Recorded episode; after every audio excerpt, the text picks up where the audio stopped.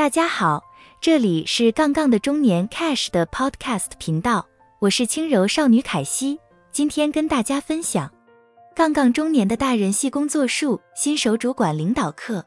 人多真的好办事。当公司营运逐渐上了轨道，客户的需求，不管是品质的需求或是数量的需求，都逐渐升高，团队中的伙伴们每天的工作时间也越来越长。加班已经变成常态。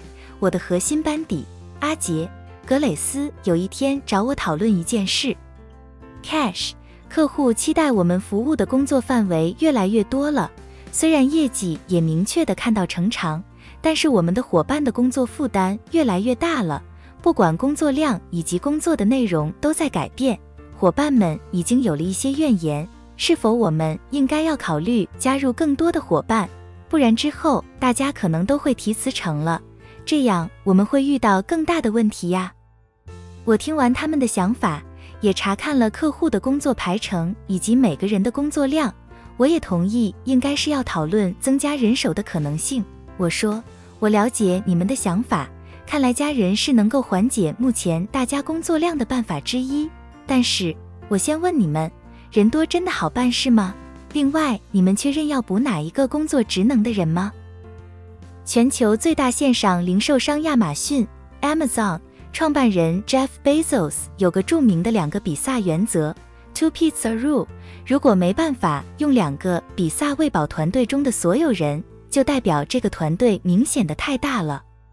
人多好办事是一个再正常都不过的想法了。以前的农业时代跟工业时代。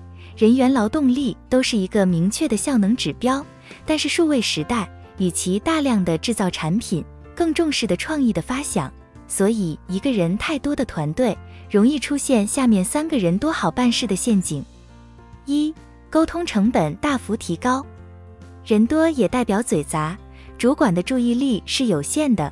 如果你的管理人数，我们又称管理跨度，太多太大的话。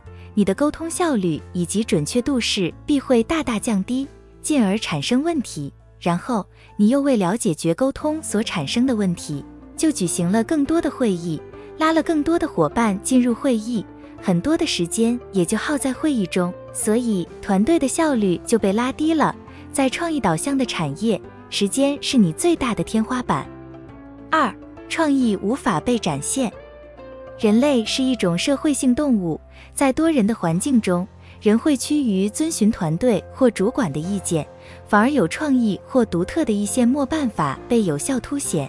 因为独特通常是危险的，遵循主管的意见是安全的，所以多人的团队通常会产生出一个安全但平庸的策略。三，团队容易有莫名的乐观，因为人类从众的习性。如果团队中越多人认同自己也认同的想法，就会认为自己是站在多数的一方，我的想法也是对的。所以，多人团队的乐观程度与小团队的乐观程度来对比是比较强烈的。但这只是因为人多所产生的思考盲点，不一定代表事实。但是讲回来，工作的现实，伙伴的工作量剧增是明确的现象。所以，我们应该如何有效解决团队人力不足的问题，而不会踏入上述所讲的三个陷阱呢？一、重新厘清工作项目，降低没有生产力的工作动作。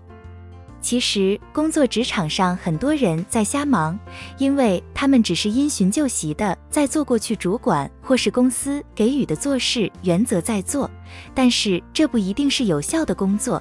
举例，做报表。我们数位广告产业的从业人员做的最制式化工作，也最花时间的工作，就是制作用人工制作报表。所以，我们用数位工具自动从广告账号中拉取数据。我们的伙伴只要一键就产生报表，花费的时间从一小时减少成五分钟，自然工作的效率就明显的提升了。二、清点工作流程中的瓶颈。重新了解工作流程中到底是哪个步骤中产生了瓶颈。工业工程领域的著名教授高德拉特所写，被《经济学人》誉为最成功的企管小说《目标：简单有效的常识管理》提到的，每个企业或组织都是一个有机的系统，而系统中必然存在少数的制约因素，也就是瓶颈，限制了系统的绩效。工作组织管理便是从瓶颈管理出发，透过有系统、持续的去除瓶颈，达到效率的最大化。举例，工作签核流程的主管常常在会议中，但目前的流程又非得要他通过签核才能进行下一步的动作，所以找到你的工作流程中会造成瓶颈的地方是哪一些，让整个团队都因为瓶颈而停摆。三、重新调整工作顺序。提高工作流量，清点完工作流程中的瓶颈之后，主管们要坐下来一起确认并调整如何解除瓶颈。当瓶颈被解除之后，团队的工作不会被瓶颈影响而停摆，而可以更顺利的同步进行工作，团队工作生产力就会有效被带动了。但是这边要提醒你，解除了一个瓶颈，可能会创造另外一个瓶颈。所以，清点瓶颈是你要一直持续进行的动作。四、调整后才知道应该要招募哪些必要的伙伴。当我们做完上述三个动作后，可能我们势必还是要招募新的伙伴。